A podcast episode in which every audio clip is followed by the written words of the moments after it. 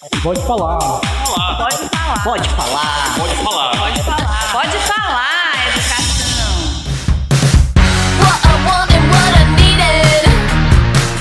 Olá a todos que nos ouvem. Eu sou Rogério Bier e começa agora mais um episódio do Pode Falar Educação, o podcast oficial da Secretaria da Educação do Ceará. E o episódio de hoje é muito especial porque ele celebra o Dia Internacional da Mulher que é o dia 8 de março. A data dá visibilidade às conquistas e luta das mulheres por direitos e igualdade de gênero. Para comemorar essa data tão importante, vamos falar sobre iniciativas des- desenvolvidas na rede estadual com foco no empoderamento feminino e como as escolas cearenses estão trabalhando essa temática.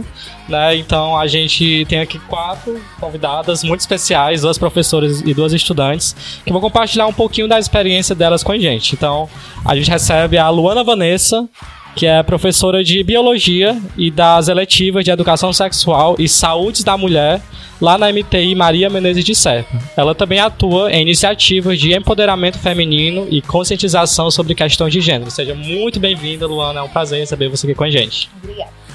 E a gente também recebe a Ana Clara de Castro, que ela é estudante do segundo ano lá na Escola da Luana, na MTI Maria Menezes de Serpa, e ela participou das eletivas, né, da eletiva especificamente de educação sexual e vai compartilhar como tem sido essa experiência na vida dela. E Ana Clara, seja muito bem-vinda, é um prazer Obrigada. te receber aqui. E a gente também tem a professora Janaína Zaranza. A Janaína é professora de Sociologia e de Núcleo de Trabalho, Pesquisa e Práticas Sociais, o NTTPS, NTPPS, né, o tão famoso, lá nas MTI Dom Almeida Lustosa e deputado Paulino Rocha.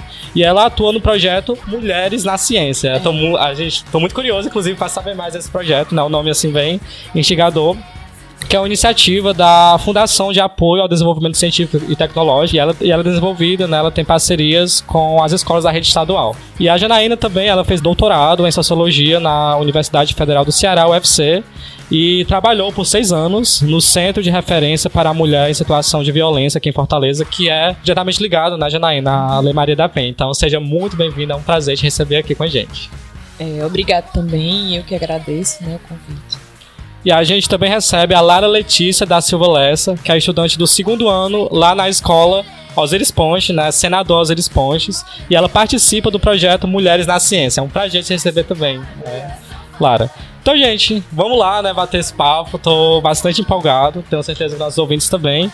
E antes da gente começar, vou só trazer aqui alguns marcos importantes, né? Quando a gente fala de conquista de direito da- das mulheres no mundo todo e no Brasil também, e no Ceará.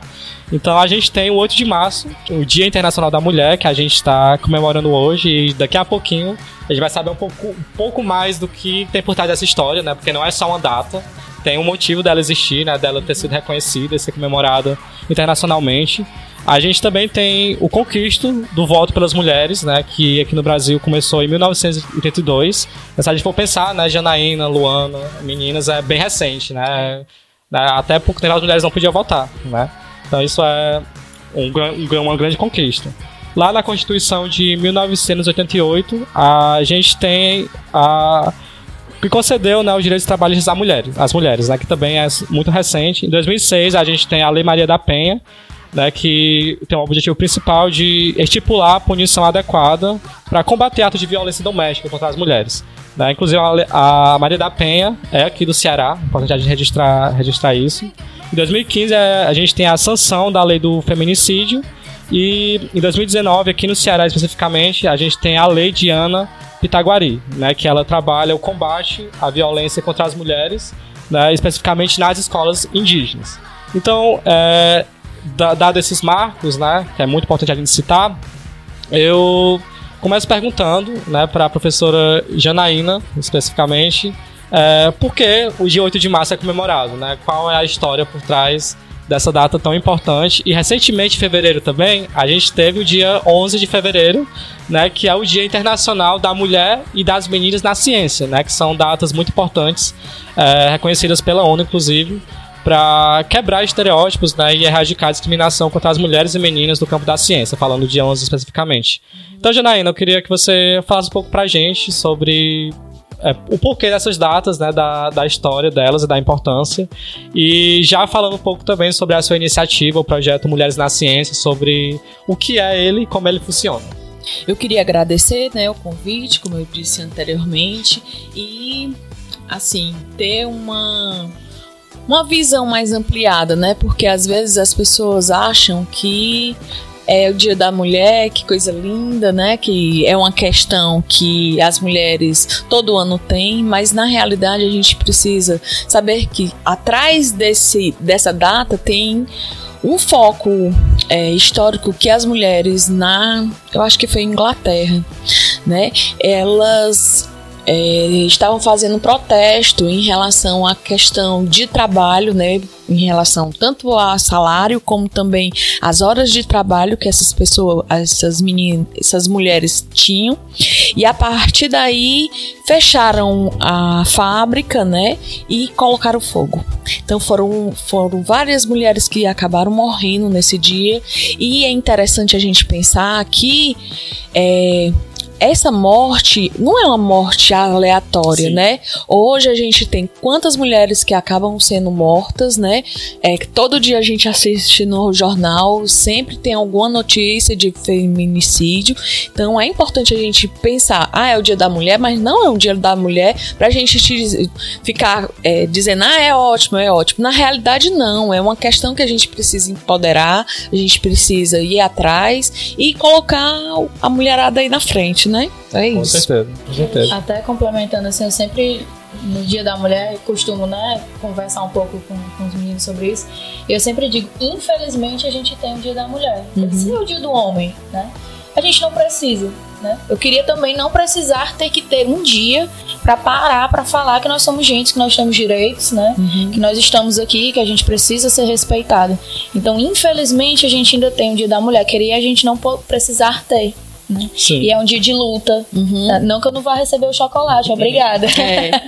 É. Mas é um dia de luta, é um dia de questionar, é um dia de se movimentar, de realmente De refletir, né? De mesmo. reivindicar, de falar, ó, nós estamos aqui e a gente quer continuar estando aqui com todos os direitos, né? E Com certeza. E Janaína, já Diz. sobre o seu projeto, né? Mulheres na Ciência, como eu falei, dia 11 de fevereiro foi o Dia Internacional da Mulher, da mulher e da mulher e das meninas na ciência, né? Então, fala pra gente sobre a importância desse dia e já explica aí um pouco sobre o teu projeto, o que é- como ele surgiu, o objetivo. É, assim, eu queria parabenizar porque ano passado teve um, um edital que trazia como foco, né, a questão das mulheres na ciência, né? Então, eu acho que um dia eu liguei, a gente tudo aperreada para saber o que se a gente tinha entrado ou não, né? É, esse projeto é meu e, na realidade, é com a professora Violeta Holanda, que ela é da Unilab, que tem que sair pela universidade. Olha que interessante. É. E a gente que eu tô na, na escola, né? Antes estava na Osiris Pontes, né? E hoje eu tô na Dona Lustosa e na Paulino Rocha. Eu falo assim, só o nome. Sim. A gente não se acostuma em me ter. é, Escola de é ensino médio né? tempo integral, né? É, muito mas é isso. Mas todo mundo né, vai entendendo. Sim. E é interessante a gente pensar que a proposta para que a gente pudesse trazer é, editais para as mulheres saindo pela universidade e dando, vamos dizer assim, trazendo a extensão né, do ensino para uma coisa mais ampla é importante. Aí eu estava dizendo que eu tinha ligado lá para a FUNCAP para perguntar, ela disse: Não, foram tantos projetos que a gente não teve tempo de ainda de ler. Eram mais de 400 projetos aqui da cidade. Então a mulherada tá fazendo, a mulherada tá estudando, a mulherada tá correndo atrás, né? Então é interessante a gente ter essa perspectiva, né? Então é o que é que eu, a gente estava pensando.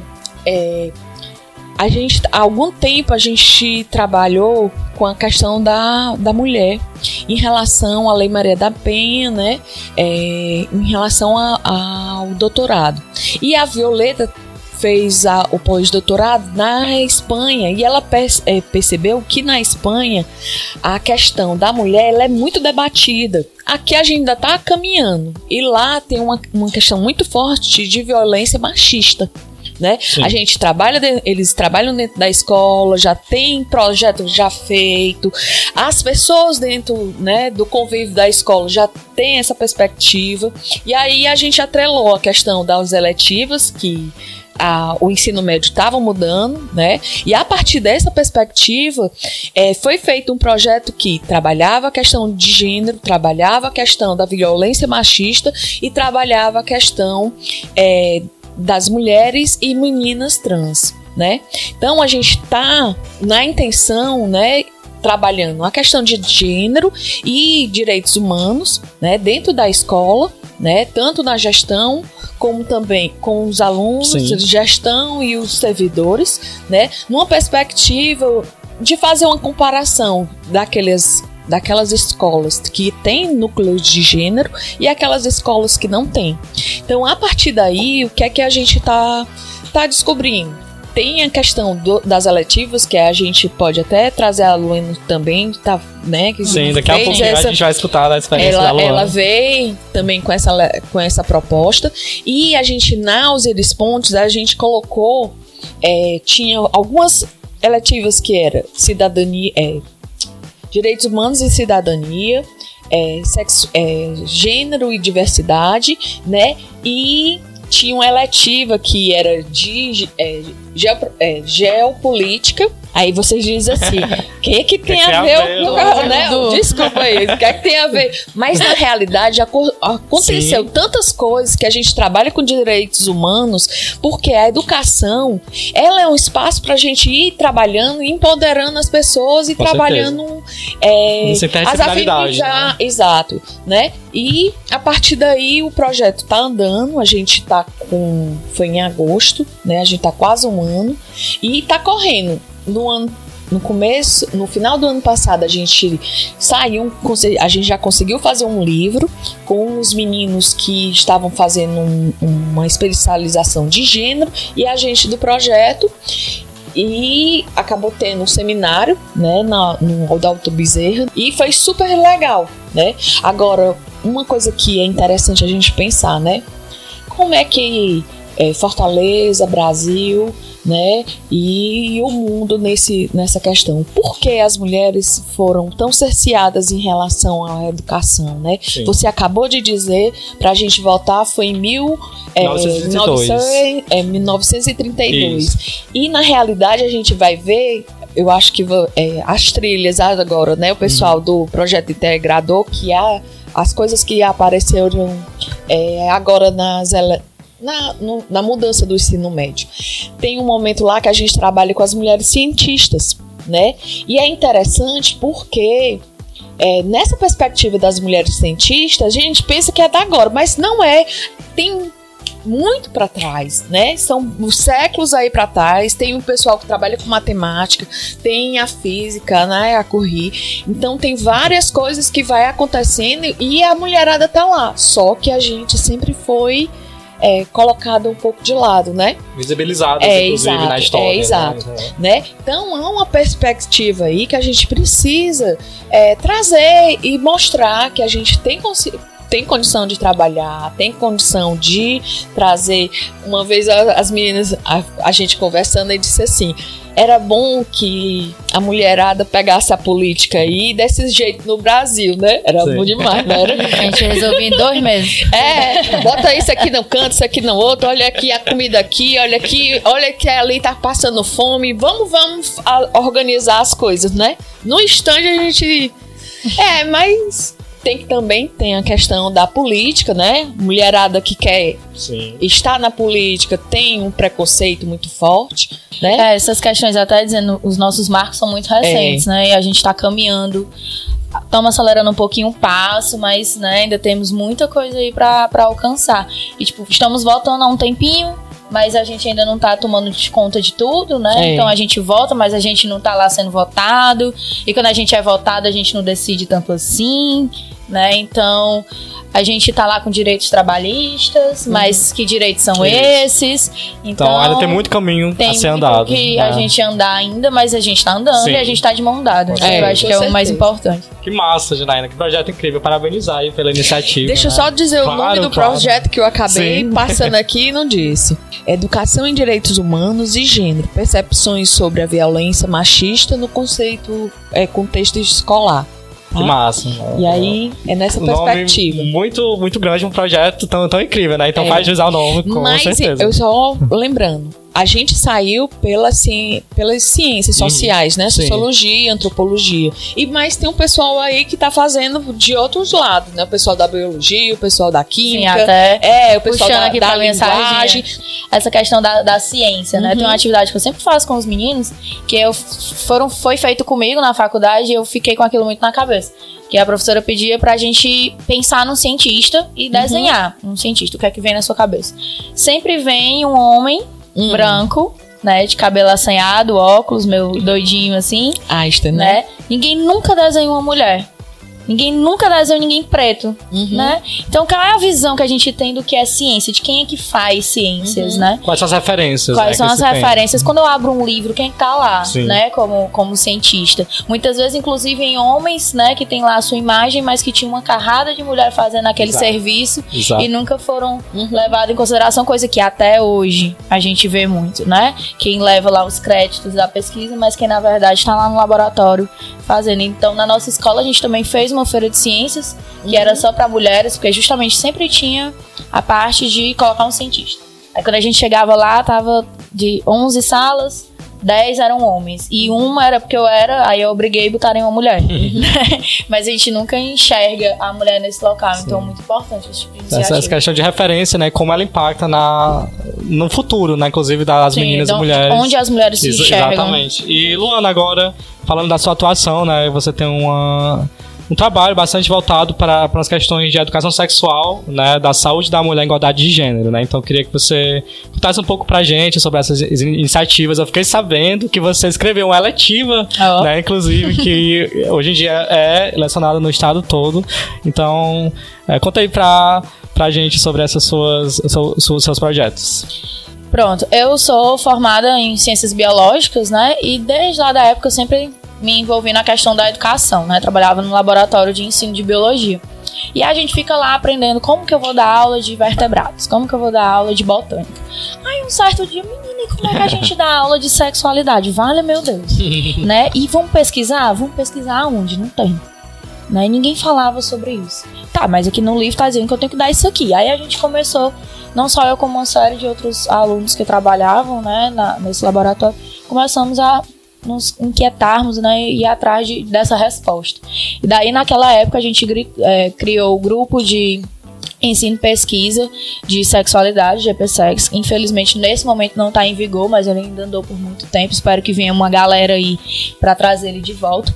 E aí eu comecei a, a me entregar completamente né, à educação para sexualidades, que até colocando que é um nome mais recente que estão usando agora no lugar de educação sexual, que Xavier Filha traz essa perspectiva para trazer uma questão mais social, não só é, biológica, né?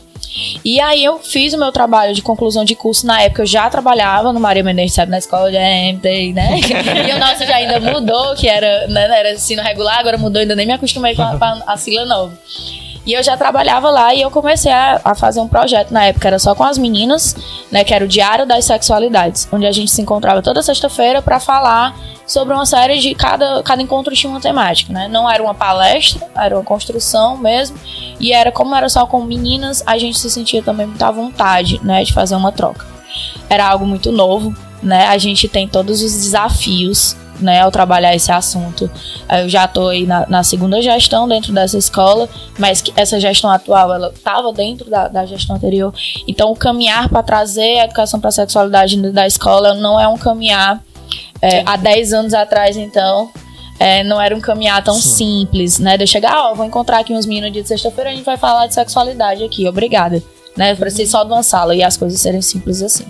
Então foi uma construção que eu fui fazendo dentro da faculdade, era realmente um autodidata, né, da gente sentar também e trocar uma ideia e tudo.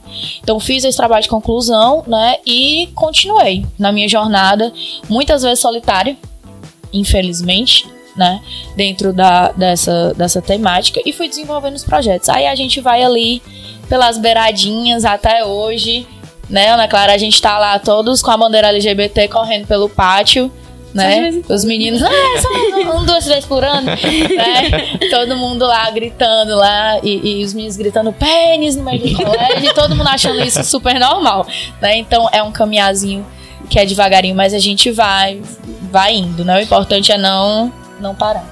Uma coisa que é interessante que a Luna colocou é a vontade, né? A vontade do professor, da professora, da prof, é, do professores, né? Assim. Mas a vontade de você trazer uma coisa que, de certa forma, é um tabu, né? E é interessante que a gente, na Osiris Pontes, é, tem uma questão mais forte, né, é, Letícia?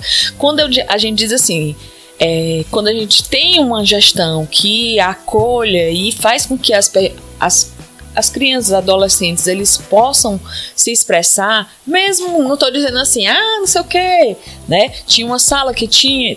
É, tinha a bandeira, a bandeira do GLS, é, LGBTQIA+, né? E a partir daí, a gente... É, é interessante você ter o acolhimento, né? Sim. E os direitos humanos, ele faz, ele tenta trabalhar essa, essa perspectiva. Às vezes davam algumas com, é, Sim. alguns, com, alguns Confrontos, É, né? confrontos. Quando a, porque a, a gente família tá, rezava né? por mim. É, tem alguns confrontos, mas é como ela Uma a gente vai pela beirada Isso. e tenta trabalhar. A gente vai né, aprendendo pra- a, a é, trazer com isso. certeza. Até porque tem que entender, gente, que é lei, né? Eu não Sim. tô ali fazendo nada contra É. nenhum tipo de princípio ou contra a família. Na verdade, eu tô evitando que formem famílias maiores, né? Se a gente for falar aí de gravidez na adolescência.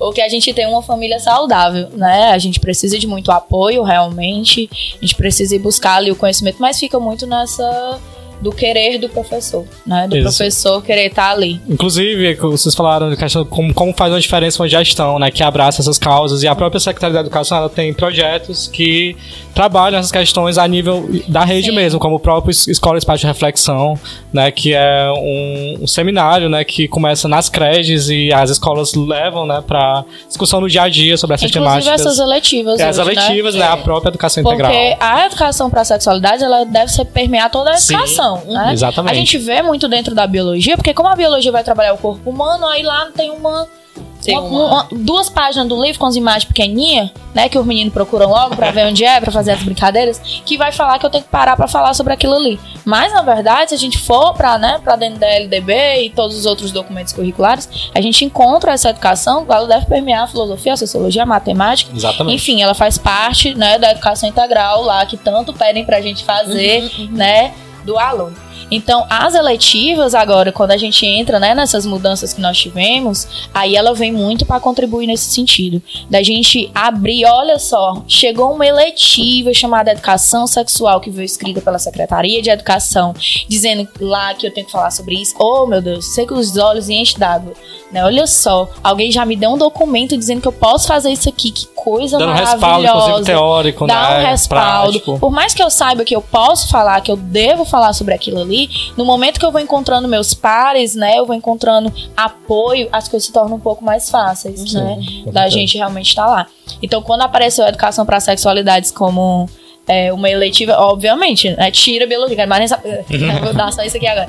Então, antes eu ficava procurando espaços, né, não tava falando lá sobre as zebras, aí eu do nada, eu disse assim, gente, vocês sabem como é que as zebras asa- acasalam?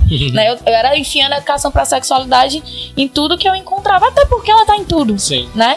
Então eu ia enfiando lá em biologia e tal, e inclusive no componente curricular núcleo, né? O NTPPS. Vou deixar aqui a minha defesa, eu quero cinco minutos pra falar sobre isso.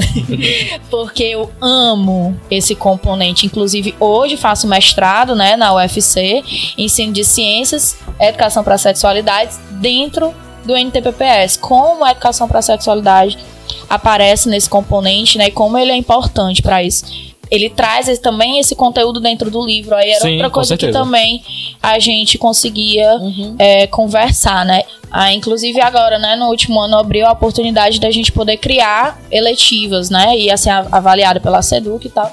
E eu mandei uma que era saúde da mulher, né, até quando eu mandei, disse assim, porque no plural, que a saúde, ela, ela é muito ampla, né, não é só corpo, não é só sistema reprodutor, ela passa pela questão social, a questão moral, patrimonial, né, a questão psicológica, enfim. E então eu ter a liberdade de escrever uma, uma eletiva que pode ser ministrada pelo estado inteiro, falando de, um- de um- uma coisa que eu estudo desde lá da faculdade, que eu não ouvia nem falar, é, é muito bom. E como eu tô dizendo, estamos caminhando devagarinho, mas a gente tá caminhando. Não importa Com a gente não parar. Muito bem, gente. Que inspirador, né? Agora a gente já falou dos projetos, né? Vocês explicaram aí do, da abrangência deles. É, chega a encher assim, os olhos mesmo de, de brilho. Agora vamos saber do impacto das iniciativas na vida das estudantes que participam deles, né? Então agora eu pergunto para Ana Clara e a Lara, né? Que são estudantes da Luana e da, da Janaína, que tiveram a oportunidade de vivenciar toda essa experiência do Mulheres na Ciência, né? Tudo que a Janaína falou e também das aletivas que a Luana falou de eh, saúde da mulher e saúde da mulher, na verdade, e sexualidades também. Então, queria perguntar pra vocês, meninas, Lara e Ana Clara, pra vocês compartilhar um pouco de como tem sido essa experiência, né, participando do- dos projetos na escola, eh, o impacto na vida de vocês e como aqueles têm contribuído para o empoderamento de vocês, enquanto meninas, enquanto mulheres, enquanto cidadãs, né, pertencentes a, a, a esse contexto, né, da nossa sociedade como um todo. Eu acho que lá na escola a gente tá é, encaminhando mais assim. Porque quando a gente tá tendo a, gente tava tendo a eletiva de gênero de verdade, essas coisas assim, aí a gente ia aprendendo mais sobre as mulheres e essas coisas. O, eu acho que. Como é que eu posso dizer? É, a gente ainda tem muito que aprender e alguma, alguns meninos têm que respeitar também a gente e as mulheres trans também têm que respeitar porque eu acho que tá faltando muito respeito nessa parte. Sim, é uma conjunção por isso a importância, né, Luana, de trabalhar as sexualidades como um todo, né, inclusive com, com os meninos, né, não, Sim. né, que isso é uma parte muito, muito importante, inclusive você enfatizou bastante, né, que trabalha. E isso foi a Lara, Lara e Ana Clara, fala, fala um pouco aí do- da, da sua experiência no, no seu projeto. É, foi semestral, né? Foi o primeiro semestre. E durante o começo do ano foi muito complicado ter letiva, porque era toda terça-feira e às vezes não dava pra gente. Sempre prejudicava, Sim. alguma coisa acontecia e tal. Mas enquanto a gente teve as aulas, a Luana ela sempre passou o máximo de conteúdo possível. E eu acho essa eletiva muito importante porque. E principalmente em escola pública, porque muitos alunos eles não têm conhecimento sobre nenhuma sobre a sexualidade e pode é, acontecer de algumas meninas engravidarem ou até pegarem doenças. E é importante também não só para é, para escola em si, para a vida, porque se você não souber direito o que você fazer, você pode acabar pegando alguma doença, né? Que é- agora o nome mudou. agora é- né, infecções Infecções. sexualmente transmissíveis. E é, durante a, no primeiro semestre a gente tinha que trabalhar com o que tinha. A gente usava massinha, a gente usava papel, tudo isso. Aí eu fiquei muito feliz depois, no segundo semestre, eu não era mais a turma, mas eu vi a Luana com alguns moldes. Os assim. meus feltrozinhos de pênis, pênis sorrindo com olhinhos assim, fazem maior sucesso. Era, era é porque viu que a, eu vi que a eletiva estava evoluindo e que mais pessoas podiam ter acesso àquilo e o aprendizado, o aprendizado deles ia ser melhor. Não, não tenha sido ruim pra mim, foi maravilhoso. Sim. Principalmente, Caminhando, né? é, Os passinhos lentinhos. foi um, foram poucos passos que a gente deu em um ano, mas foi muito bom, porque, como eu disse, tinha sido prejudicado, mas mesmo assim eu aprendi muita coisa coletiva. E até os meninos no começo eles eram muito brincalhões, eles sempre às vezes faltavam de respeito com algumas coisas, mas no final de tudo eles estavam bem educados em, em relação a isso. E ver a evolução de cada um foi- realmente foi muito bom, assim. Foi maravilhoso. Se vocês pudessem citar assim, uma coisa nova que vocês aprenderam, que impactou muito, é, enfim, a vida de vocês enquanto estudante, enquanto é, pessoa mesmo, o que, o que seria uma coisa nova, que vocês acharam interessante, que é, impactou, que veio a servir, digamos assim, é, uma- um conhecimento novo. Eu acho essa relação da sexualidade, porque é, um mundo muito grande, principalmente o corpo da mulher, e graças à, eletiva, por mais que eu saiba algumas coisas, eu não sabia de tudo. Então, ver tudo aquilo, eu fiquei, caramba, então é assim que funciona. E caramba, é assim que mexe. então, eu fi- eu fiquei realmente muito surpresa também em relação ao corpo do- dos meninos e tal. Porque eu também fiquei. É, não parece ser muita coisa, mas é muita coisa, então eu me concentrei nisso, aprendi também como evitar de algumas doenças, evitar de fazer coisas ruins. Os É nomes isso. corretos. Os nomes Sim. corretos, exatamente. E é um conhecimento que você leva pra vida, né? Que É, com pra, pra certeza. replicar. E de- de chegar pra você de uma forma tão acessível, né? Vai parecer coisa básica, né? Mas que, enfim, muita gente não tem acesso. Então, Eu acho que foi mais um impacto, que parece que eu vivo numa bolha, né? sim. Tem, parece que tudo que gira ao redor da gente a gente já sabe, mas tem muita coisa que a gente não sabe que. Não, que outras pessoas não sabem o que a gente vive, essas coisas assim.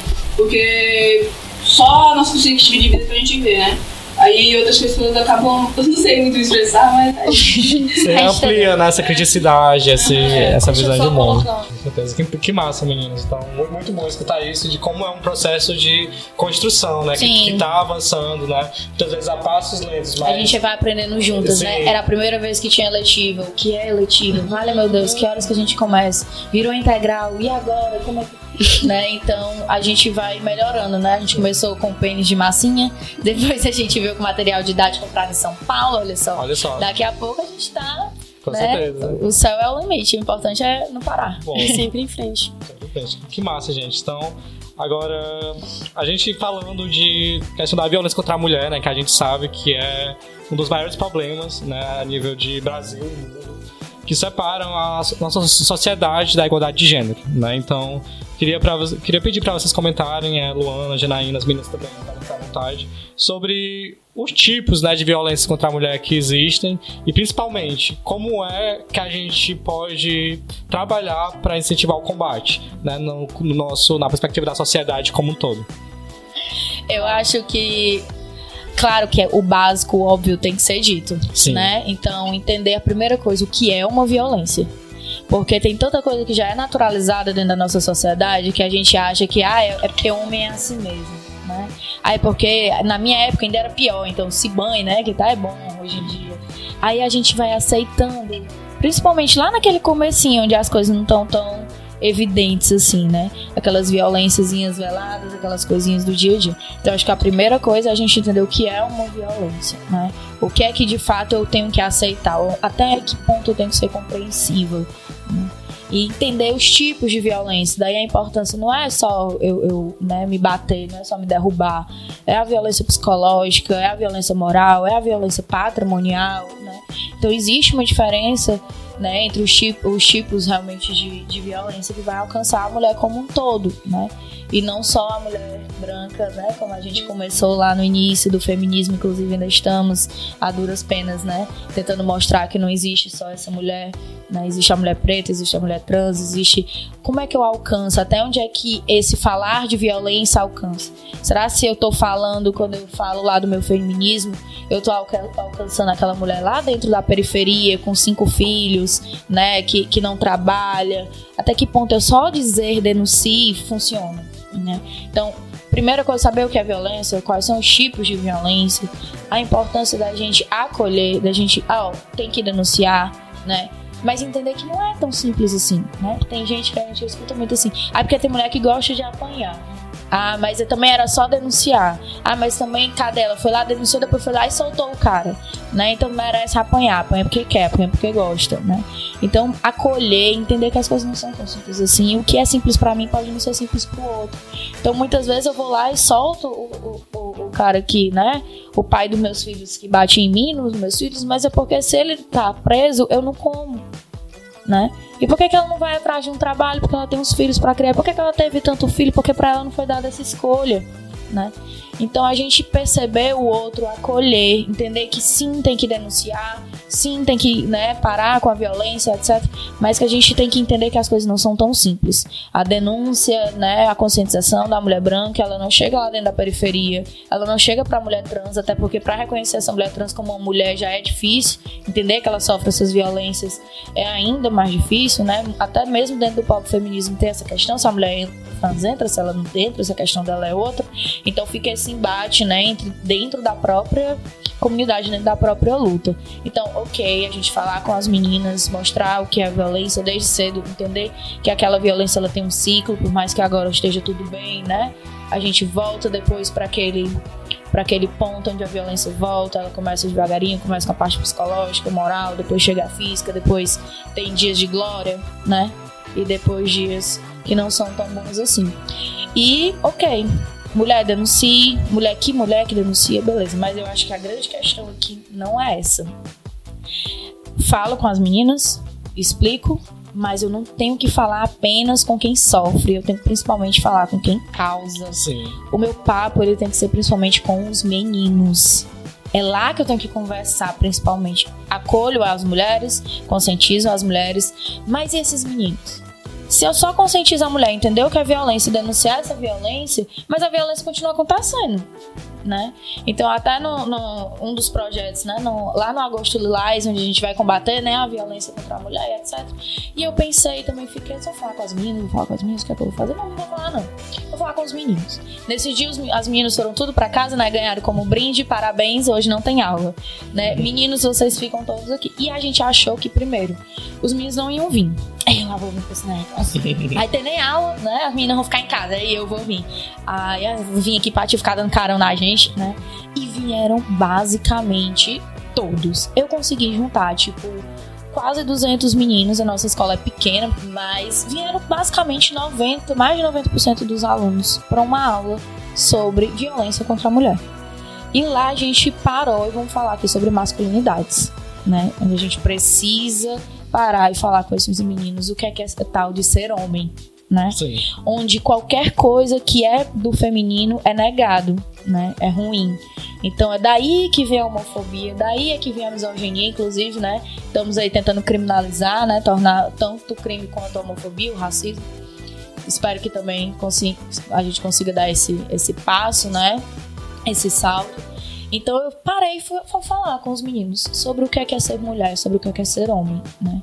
O que é, que é ser um indivíduo social. Desde atividades, como vamos fazer atividade aqui de casa. Isso aqui não é atividade de mulher, isso aqui é atividade de casa. Quem lava roupa, quem lava louça, quem cuida de criança, levei, con- consegui juntar boneca de gente aí que eu nem conhecia. Levei bem 30 bonecas pra dentro dessa, dessa escola. Bora trocar uma fralda, vamos botar esse menino. Ai, tia, esse menino para de chorar, que a gente botava o som. Isso é, meu filho. Enquanto isso, o fogão, o feijão tá queimando, a, a máquina parou de lavar roupa, vamos lá. Fizemos atividades nessas questões domésticas. Assistimos um documentário, inclusive, que é muito interessante para quem quiser trabalhar, O Silêncio dos Homens, né? Que é do Papo de no- no YouTube, vocês vão encontrar. É muito bom para trabalhar com os meninos. De demonstrar afeto de demonstrar problema. Por que, que muitas vezes o homem leva a questão da violência? Porque a ele, desde pequeno, é ensinado que primeiro ele não chora. Segundo, não há problema que ele não consiga resolver, né? E ele é que tem que resolver. Então, muitas vezes esse homem ele não tem uma saúde mental, né, para trabalhar com, com o que dá errado. Então ele faz o que ah, deu errado, não consegui resolver. Primeiro que eu não converso com a minha família sobre isso. Então o pai de família tá lá com problema no trabalho, tá com problema de dinheiro, a família nem sabe, né? Aí muitas vezes ele não consegue resolver, ele recorre ao álcool, à droga, né? Isso faz com que ele fique ainda mais, potencialize ainda mais as violências. Chega em casa, ele vai descontar na forma de agressão, porque foi assim que ele foi ensinado, né? Desde pequeno. Então quebrar esses ciclos dentro desse, desse machismo estrutural que nós vivemos é muito importante. Então, falar de violência contra a mulher tem que, sobretudo, falar sobre os meninos, né? Criar esses meninos pra. No final foi lindo, Sim. inclusive, eles dizem, ó, só sai daqui quem se abraçar. Diz, Eita, não, negócio. né? Eles dizem logo esse negócio de viadagem, né? Por que, que é negócio de viadagem, né? Porque é algo que lembra o feminino. Se é feminino, não, não posso fazer, né? Todo mundo saiu se abraçando, se beijando. E, e, e- foi lindo. Foi assim, eu acho que foi uma das coisas mais grandiosas que eu consegui fazer dentro da educação. Porque eu me senti acolhida por eles. Eles Que queriam massa, mano. estar ali. E eles saíram de lá. Pertencentes no, no processo. Tenho certeza que essa experiência. trazer Ela... outras vezes, inclusive. Sim, que ela, ela vai inspirar muito, muitas outras aí da- ao, ao redor do nosso estado. E, Janaína, a Luana falou um pouco dos tipos de violência, né? Citou vários tipos, né? Que não é só a violência física, né? Tem a, a, a violência se- se- sexual, né? Moral, patrimonial, né? Que é um conceito que não é tão, tão falado. E quais são as formas de combate, Janaína? Como é, aonde eu recorro, né? Você tem experiência no centro de referência, né? Que tá ligado à Lei Maria da Penha, então... É, conta aí pra gente quais são. é, é, onde recorrer né, nesses Então, casos. Assim, quando a Luna estava conversando, ela, ela falou algumas questões que são importantes, né? É, a naturalização da violência e como a mulher encara tudo isso, né? Na realidade, às vezes as pessoas dizem que a mulher ela, é, acaba acolhendo e aceitando a violência como ela vai estar sendo imposta, né? E a partir, a partir daí, na, na época da tese e também com o trabalho do centro de, de referência, primeiro veio o trabalho, né? E depois veio a tese. É, a gente pensa que as mulheres elas têm uma questão, ah, mas eu gosto tanto, ele, é- ele, ele faz isso porque ele me ama. Esse, essa questão do sentimento de ciúme é porque ele gosta muito de mim, né? E ah, foi porque quando bateu, né? Ah, não, é porque ele, ele perdeu um pouco a paciência, né? Mas eu nunca me esqueci de uma senhora, eu acho que ela tinha uns quase 65, quase oit- 68 anos. E dentro das gerações, né? Ela, a filha e a neta, né? A, a questão da violência já estava chegando na neta, né? E a partir daí ela disse, não, aí é a terceira Quebrar o é, ciclo, né? a, a terceira pessoa que está sofrendo a violência né, dentro de casa e por aí não não seria né assim a gente pensa que precisa de uma reação né mas essa reação não vai ser eu que estou dentro de uma instituição, dentro de uma escola, que vai dizer para a pessoa que está sofrendo violência que tem que denunciar. Não é. Eu não tenho o meu momento. Ela, na realidade, são mulheres diferentes, são horas diferentes, são perspectivas diferentes. E é, é nessa intenção que a gente precisa, né? Ela, é, a Luana disse, ah, tem que denunciar. Mas a denúncia, ela passa principalmente por, por uma questão de empoderamento dessa mulher, né? Independência financeira, inclusive. Também. Como é importante. Mas, na realidade, após um bom tempo de pesquisa, às vezes, não é somente a questão financeira. Há uma questão de dependência emocional e psicológica muito mais forte do que a Sim, financeira. Entendeu? Então, há uma, uma questão que a gente precisa é, perceber, às vezes, é, há um- uma necessidade, né? Quando até eu tô te machucando, eu tô tendo uma relação contigo.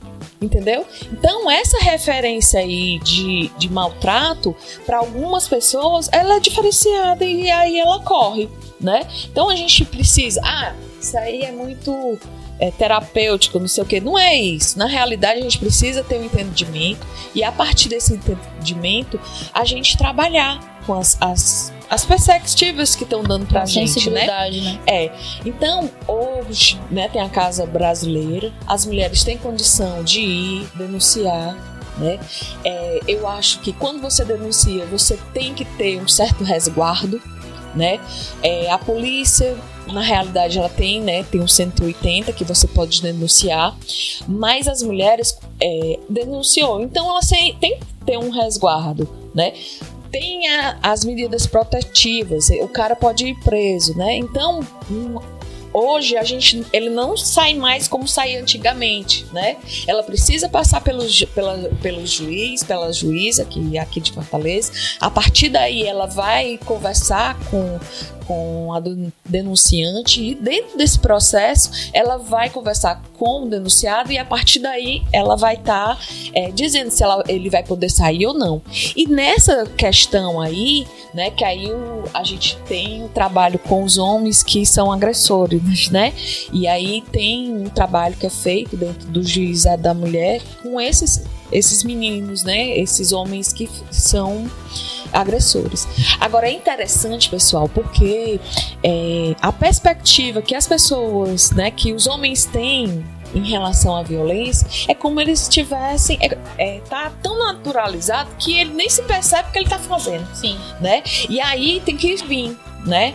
Uma coisa, uma questão que quando eu terminei a tese eu, eu pensei, aonde é que eu tenho que trabalhar? Não é com os caras que estão já agredidos, tem que ser com meninos É lá na escola, criança, é desde fazendo toda uma Na perspectiva, educação também de exato, casa. né? inclusive. Então, a vamos dizer assim, a Secretaria de Educação, a Secretaria de Saúde, o Estado do Ceará, né? O Estado brasileiro, ele tem que se perceber nessa perspectiva. Não é por acaso que em 15 minutos uma mulher é morta, né? Então, no mundo todinho. Então, é uma perspectiva muito ruim. Então, a gente precisa ter uma noção e feminicídio acontece todo dia, né? Às vezes a gente não sabe, violência sexual acontece todo dia. Viol né? É, ontem eu tava perspe- conversando com as tava na sala de, de aula, né, na sala dos professores, e eu escutei algumas pessoas, as meninas dizendo assim, que tinha sofrido quando era pequena assédio e violência sexual, né? Quem não sofreu, né? Porque as coisas elas elas perpassam tão tão simplesmente, é assim, exato. E aí você uma sofre, a outra sofre, você né, às vezes nem percebe, nem, nem fala. E quando fala, a mãe às vezes acha que é brincadeira da criança, né? E É isso que, aí. inclusive, a educação sexual é tão importante na escola. A gente de vez em quando vê uma notícia, né? É, pai é preso depois de filha de 5 É. anos denunciar É. é, é, assédio devido a uma aula né, na escola. Então são, é lá embaixo, é, É. lá nos Um dois processo de anos. compreensão, né? De né, nos entendimento. três, não é lá no, no final, depois que as coisas já É. aconteceram.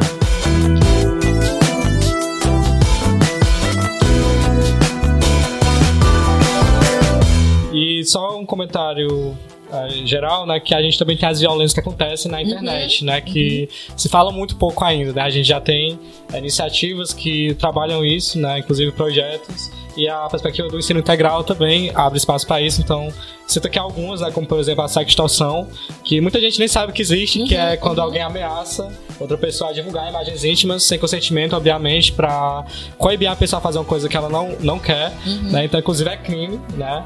Então, tem também o stalking, que é, tem até uma série que fala muito, que ficou bem famosa, é a You, né, da, da Netflix, que é quando alguém persegue, né, importuna e vigia outra pessoa de forma insistente, né? É, com o intuito mesmo de deixar a pessoa com medo, né, de, de ameaçar. Então, é, e o doxing, que é muito, muito pouco falado também, que é quando alguém divulgue é, dados pessoais sem consentimento, obviamente, e isso acontece muito com celebridades, então, número de telefone, endereço, né, pra constranger a pessoa, né, e até difamar. E a gente tem duas leis é, que são relativamente recentes que dizem que é responsabilidade do Estado, né? É, combater as violências que acontecem na internet, como a lei Carolina Dickman, que ela foi criada exatamente para desencorajar crimes cibernéticos, também pode proteger quando conteúdos são usados de forma indevida, né? Para enfim, constranger a pessoa. E a Lei Lola, que ela atribui à Polícia Federal a investigação de crimes contra as mulheres, né? Então já é, cria esse respaldo, né, para crimes que acontecem na internet. Também a gente tem os canais de ajuda da Cifernet Brasil, que tem parceria com órgãos como o Ministério Público, né? Então, é, se você está sofrendo algum tipo de violência, né, no www.canaldeajuda.org.br, que é da Cifernet Brasil, uma ONG que há mais de 15 anos vem trabalhando é, os direitos humanos na rede, né, você vai, vai encontrar é, apoio, né, orientações de onde prosseguir. E também tem o canal de denúncia, né, que é o www.denuncie.org.br, onde você pode denunciar esses crimes que acontecem online. Então é muito interessante a gente pontuar essas violências que elas existem, que elas existem prime- primeiramente, né? E a partir dessa perspectiva de educação, é, a gente vai criando um ciclo de conhecimento, né? E de, de construção mesmo de uma rede de apoio, né? Eu acho que rede de apoio é a palavra-chave quando a gente fala Acolher, de, de combate. Ex- Exatamente. Janaína, a pauta das mulheres na ciência, ela tá muito relacionada ao empoderamento, né? Com a conquista que a mulher tem de diversos espaços, né? Política, Uhum. é, a ciência, que é, que é um deles. Então, apesar do- dos avanços, ainda tem muita coisa para fazer, né? Por exemplo, dados da Unesco, ela diz que apenas 30% dos cientistas do mundo, do mundo todo, são, são mulheres, né? E também ela fala que do total de estudantes matriculados no curso de ciência, tecnologia, engenharias e matemática, só 35% são mulheres. Então, é, aqui no Brasil, por exemplo, tem dados que falam que 40% de pesquisadores do, do Lattes, né, do, do- da plataforma Lattes, É. são mulheres. Né, então, enfim, é uma desigualdade muito grande, né? Tem um caminho muito, muito amplo ainda para ser é, caminhado. Então, eu te pergunto, como é que a gente pode combater essa desigualdade, né, nessa, inclusive empoderando as meninas a é, conquistarem e permanecerem nesses espaços, nos cursos de exata, né, de é, perseguirem né, uma carreira científica, como é que a gente pode empoderar nesse sentido, as meninas e mulheres na, na, na escola, especificamente? Ó, uma coisa que é interessante a gente pensar que antes não tinha ninguém, né? Sim. A gente agora já tá com 30%, depois 40%. E eu acho que tem muita gente aí que ainda vai vir, né? Com certeza. É, mas vamos agora abrir mais esse, esse espaço. Naquela hora eu disse que tinha mulheres, né? A gente precisa perceber que dentro do Brasil houve uma é, incidência muito mais para uma, uma sociedade. A gente não disse que o Brasil é uma sociedade racista, né? Mas é uma sociedade é, velada, né? Então, essas mulheres, tem mulheres negras, mulheres trans, mulheres que precisam, né? Mulheres brancas, mulheres. Então, há uma diversidade. Há mulheres pobres, há mulheres mais ricas, né? Há mulheres que a gente precisa trazer, né? Mostrando que tem essas diferenças, mas essas diferenças. Aqui eu tô falando de mulher, agora eu vou trazer o homem, tá? Há uma, a gente precisa trabalhar com a equidade, né? Nós temos diferenças. Quando a gente vê, a gente vê que cor da pele, cabelo, olhos, né? Se eu não eu posso ir elencando aqui várias diferenças que nós temos. Né? Homens e mulheres são diferentes, mas dentro dessas diferenças a gente tem que respeitar um ao outro. Temos que respeitar mulheres trans, mulheres negras, mulheres que têm uma, né? O foco ele é maior, né? Então, nessa perspectiva, a ciência também tem que na- entrar nessa, né, nessa coisa. Não é mais como antigamente que a gente trabalhava com os filósofos, né?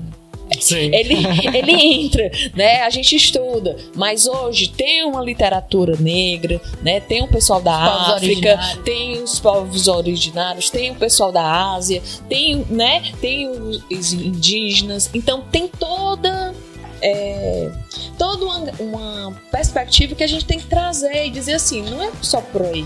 Né? O pessoal está produzindo, precisa de foco, né? Precisa de foco.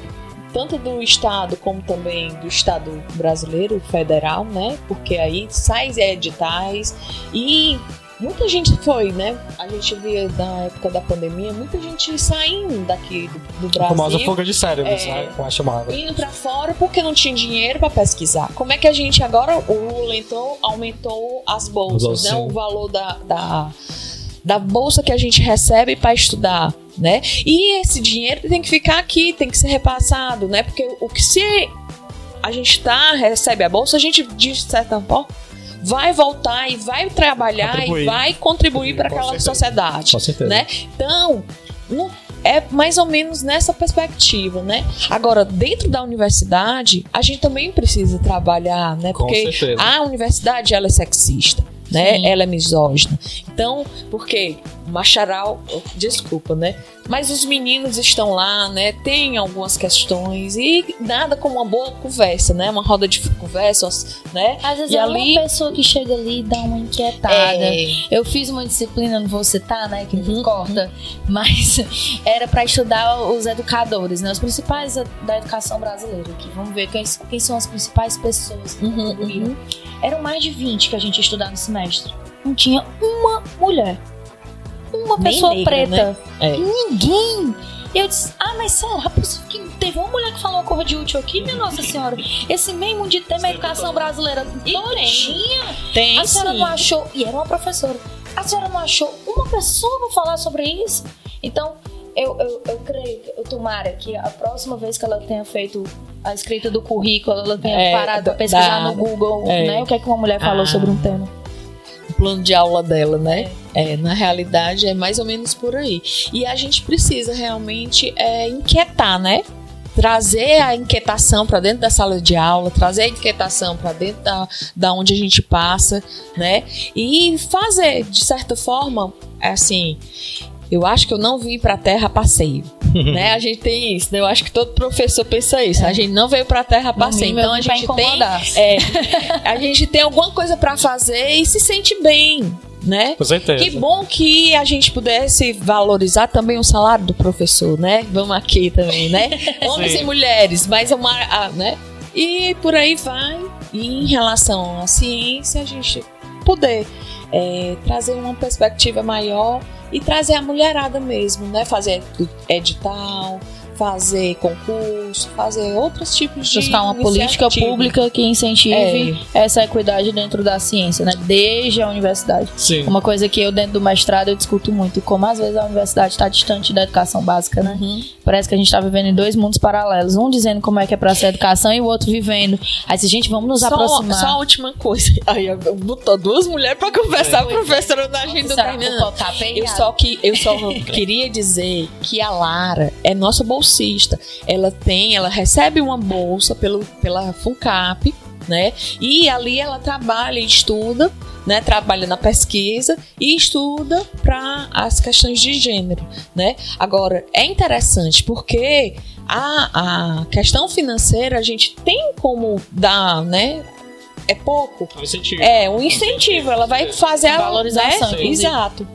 Né? E é do ensino médio. A gente tá na universidade, né? A questão da extensão, né? Do ensino, da pesquisa. A gente precisa trazer essas três perspectivas para trabalhar dentro da universidade, né? Porque às vezes a extensão e a pesquisa fica às vezes distante, né? A pessoa só quer dar aula, tem que ganhar, né? E a partir daí a gente tem que trazer essas três perspectivas da extensão, ensino e pesquisa para dentro da, Com da nossa Com vivência. certeza. Agora, pra, pra Ana Clara e a Lara, né? A gente ouviu muito sobre as iniciativas, sobre a, a experiência de vocês. Queria saber como é que vocês acham que esse engajamento, né? Da, esse empoderamento mesmo, pode ser, enfim, incentivado na escola, né? Falando da escola de vocês, mas das outras também do, do estado todo. Se vocês pudessem deixar assim, um recado para as estudantes da rede estadual, para elas se engajarem, para elas se apoiarem né, umas às outras, é, o que seria? Então, Graças ao projeto da educação sexual, é, a gente teve um palco para falar sobre muita coisa importante.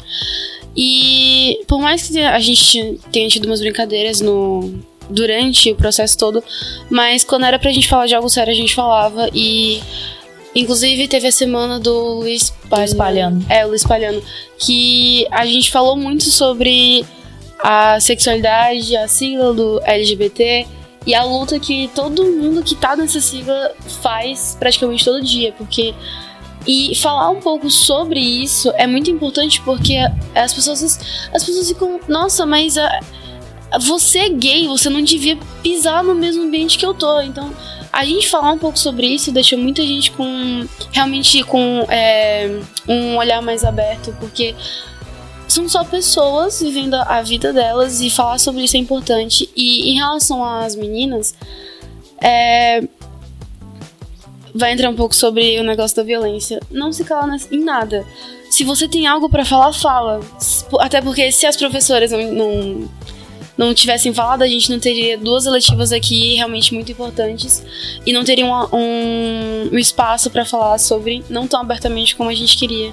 Mas é ir em frente, falar, se expressar, porque é importante e sempre deixar claro o que você quer. Fala e fala e fala. Não importa o que as pessoas vão falar sobre você, só fala.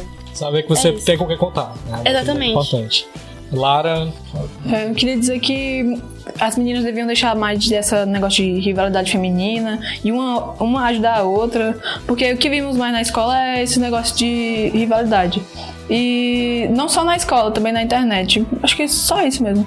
Com certeza. A sororidade, né? Que esse, esse apoio mútuo ele é, ele é muito importante. Muito bem, gente. E agora a gente já está se caminhando para o final, né? É, conversa muito importante, tenho certeza que a gente está saindo aqui com um olhar mais crítico, né? Mais ampliado sobre as questões de empoderamento, de violência, inclusive, de como ela- elas podem ser encorajadas na escola. Então, abro uma pergunta, duas perguntas, na verdade, para todo mundo, para a gente encerrar. É, uma coisa muito importante no, no empoderamento é as referências, né? Vocês falaram isso quando a gente fala de, de ciências, né? Quem são de educação, né? De educação para a saúde também, quem são as referências que a gente tem. Então eu pergunto para vocês aí, quem são as referências de mulheres que vocês têm, que inspiram vocês, quem puderam, quem, quem puderam, e também é, se vocês quiserem deixar dicas de filmes, de livros, de páginas, enfim, de é, sites nos quais vocês se informam e as pessoas também podem é, se informar e aprender mais sobre tudo isso que a gente falou aqui, então à vontade. Então podem começar as meninas, depois as professoras e pode, a gente aproveita também para fazer as considerações finais. É, eu quero muito seguir o rumo do teatro. E uma mulher que me inspira mu- muito é a Emma Watson, que fez a Hermione Granger em Harry. Potter.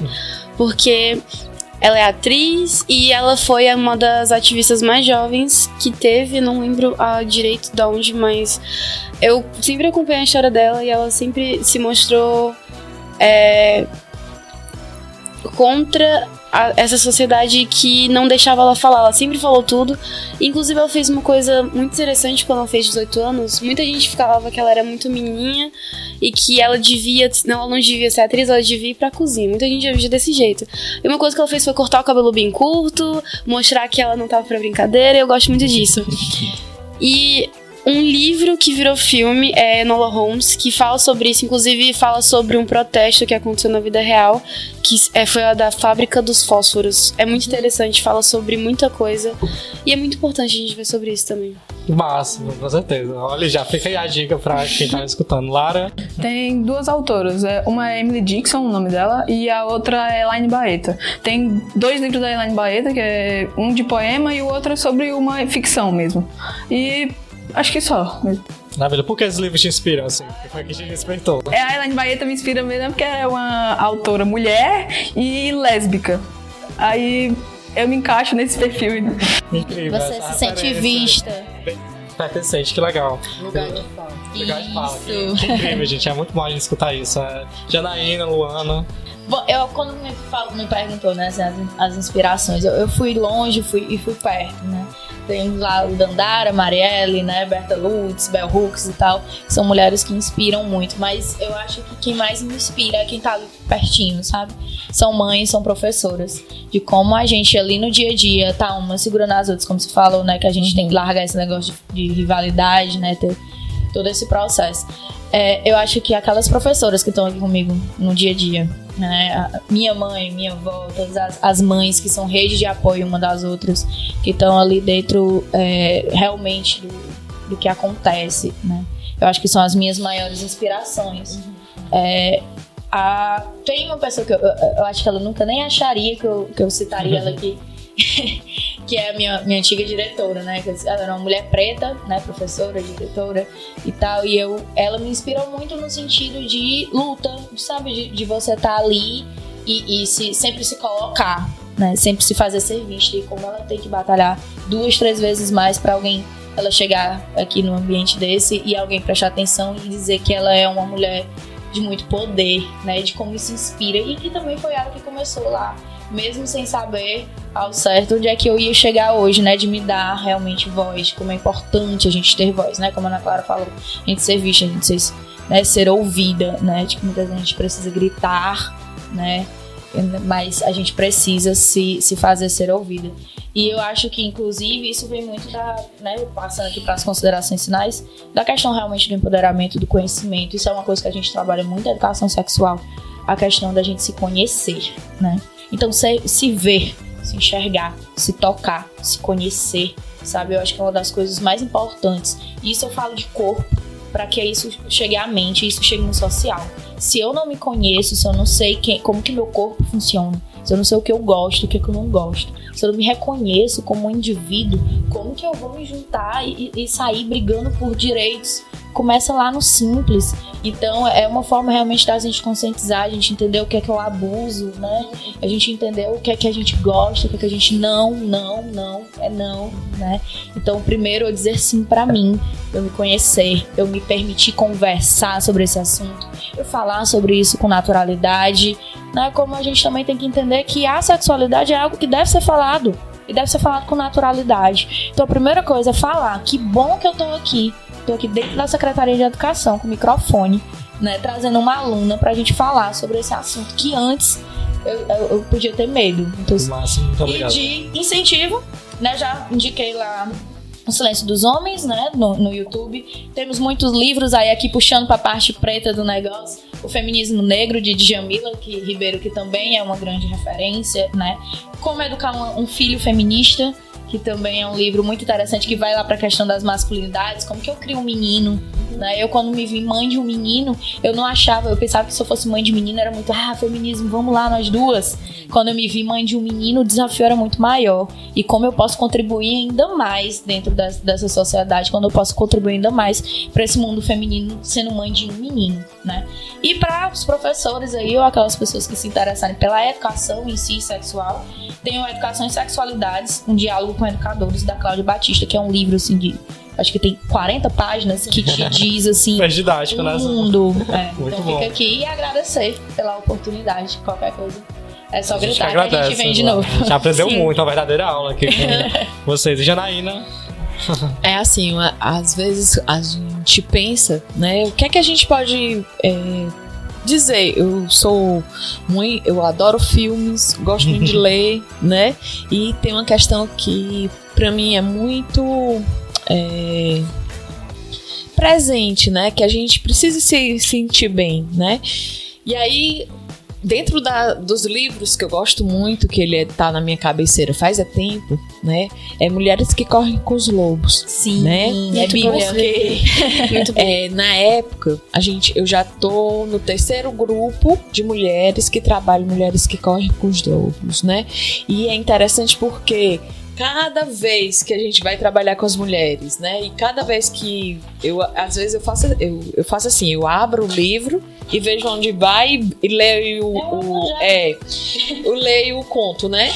E é interessante, tu falou da, da, da meninazinha dos fósforos, né? Tem um, um conto lá que ela vai apagando, ela vai acendendo um, outro, outro, e isso tá na neve, tá muito frio, mas ela vai acendendo todos os, os fósforos e, e depois não tem mais nenhum. Na grande realidade, a força da mulher é mais ou menos por aí, né? A gente não pode apa- apagar a, a, a, a, a chama, né? E dentro dessa perspectiva, eu acho que a gente precisa, né?